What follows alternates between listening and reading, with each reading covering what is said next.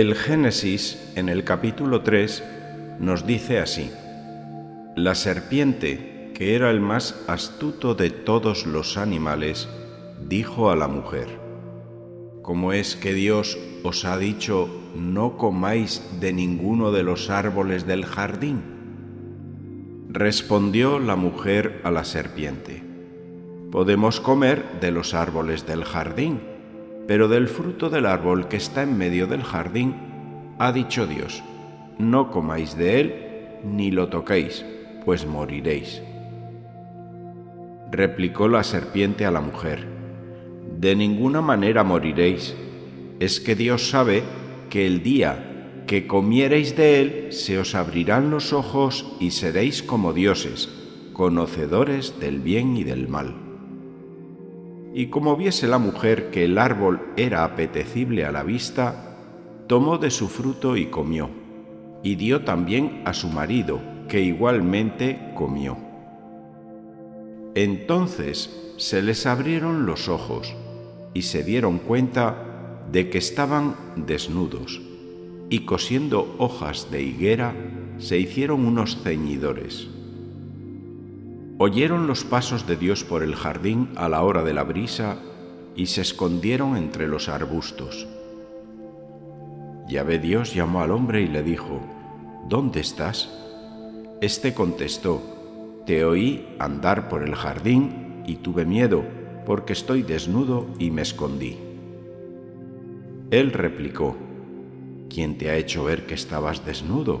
¿Has comido del árbol que te prohibí comer? Dijo el hombre, la mujer que me diste por compañera me dio del árbol y comí. Dijo Dios a la mujer, ¿por qué has hecho eso?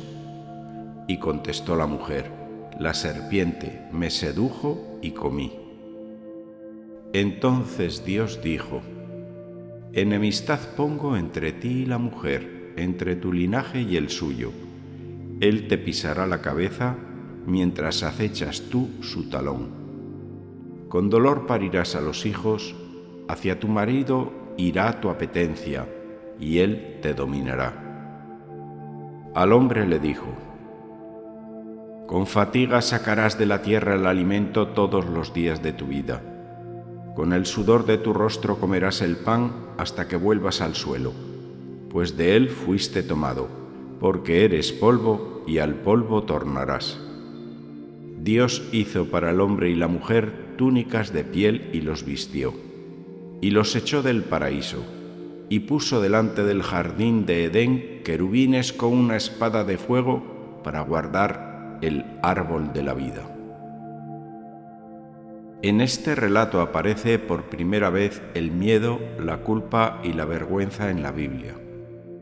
Dios se pasea por el jardín y ellos se esconden. Por eso les pregunta, ¿dónde estáis?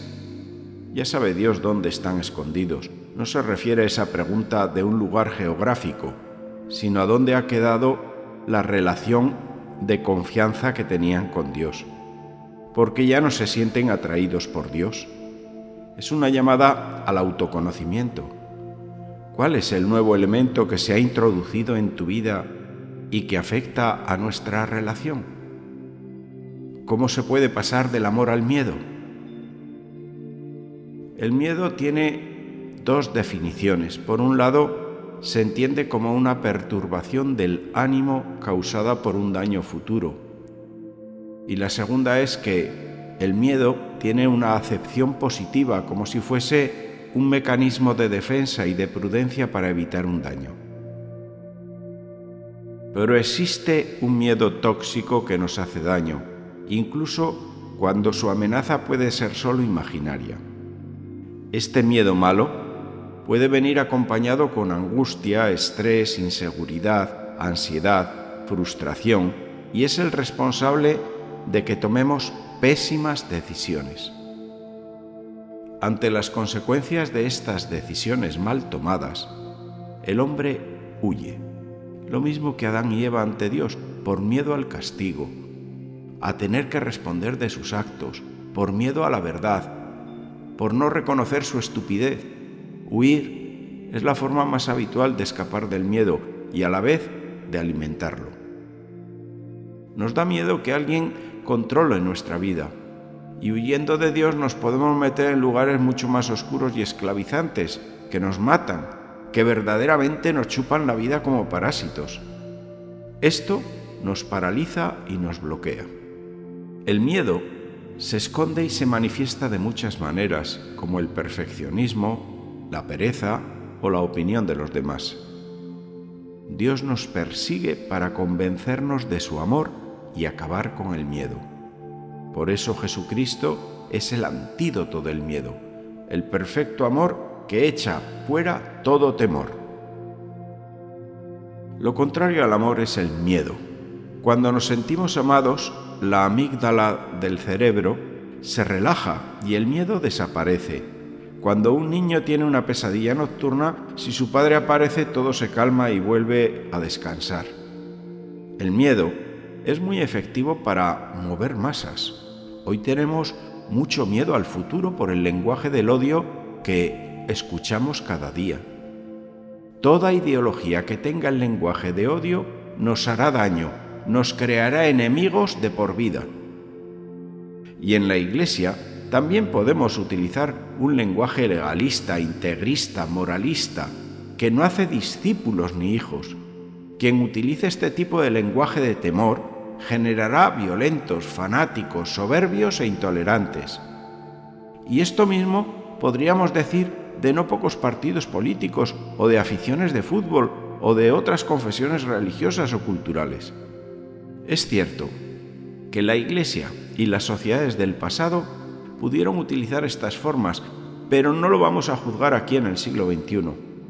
No es el propósito de esta reflexión. En la Iglesia hemos de restaurar el amor de Dios hoy, para salir del miedo frente a todo lo que tenemos delante. No puede un sacerdote responsable o un catequista utilizar el miedo para imponer su autoridad, pues solo generaría fanáticos inamovibles. Hoy el mundo tiene miedo y necesita una iglesia sin miedo, basada en el amor de Dios. Miremos el ejemplo del miedo a la pandemia, que nos ha llevado a la ruina, a la falta de libertad, a hacer lo que nos decían cuando nos lo decían como corderitos llevados al matadero, para colarnos ideas necesarias para imponer el nuevo orden mundial. Hemos sido muy dóciles, pero yo me pregunto, ¿hemos sabido la verdad o nos siguen manipulando? El temor a Dios es distinto del miedo. El temor de Dios se puede sustituir por la palabra reverencia o respeto, dar valor a las palabras que son verdad, que son de alguien que tiene autoridad en lo que dice. Por ejemplo, si un médico especialista con los análisis en la mano te dice algo serio, tú le das la importancia que tiene, no te lo tomas a broma.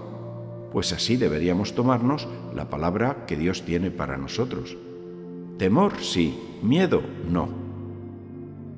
El miedo distorsiona la imagen de Dios y nos hace huir el temor de Dios te hace acercarte más a Él. Dios nos amó primero y se expone a no ser correspondido e incluso a ser rechazado.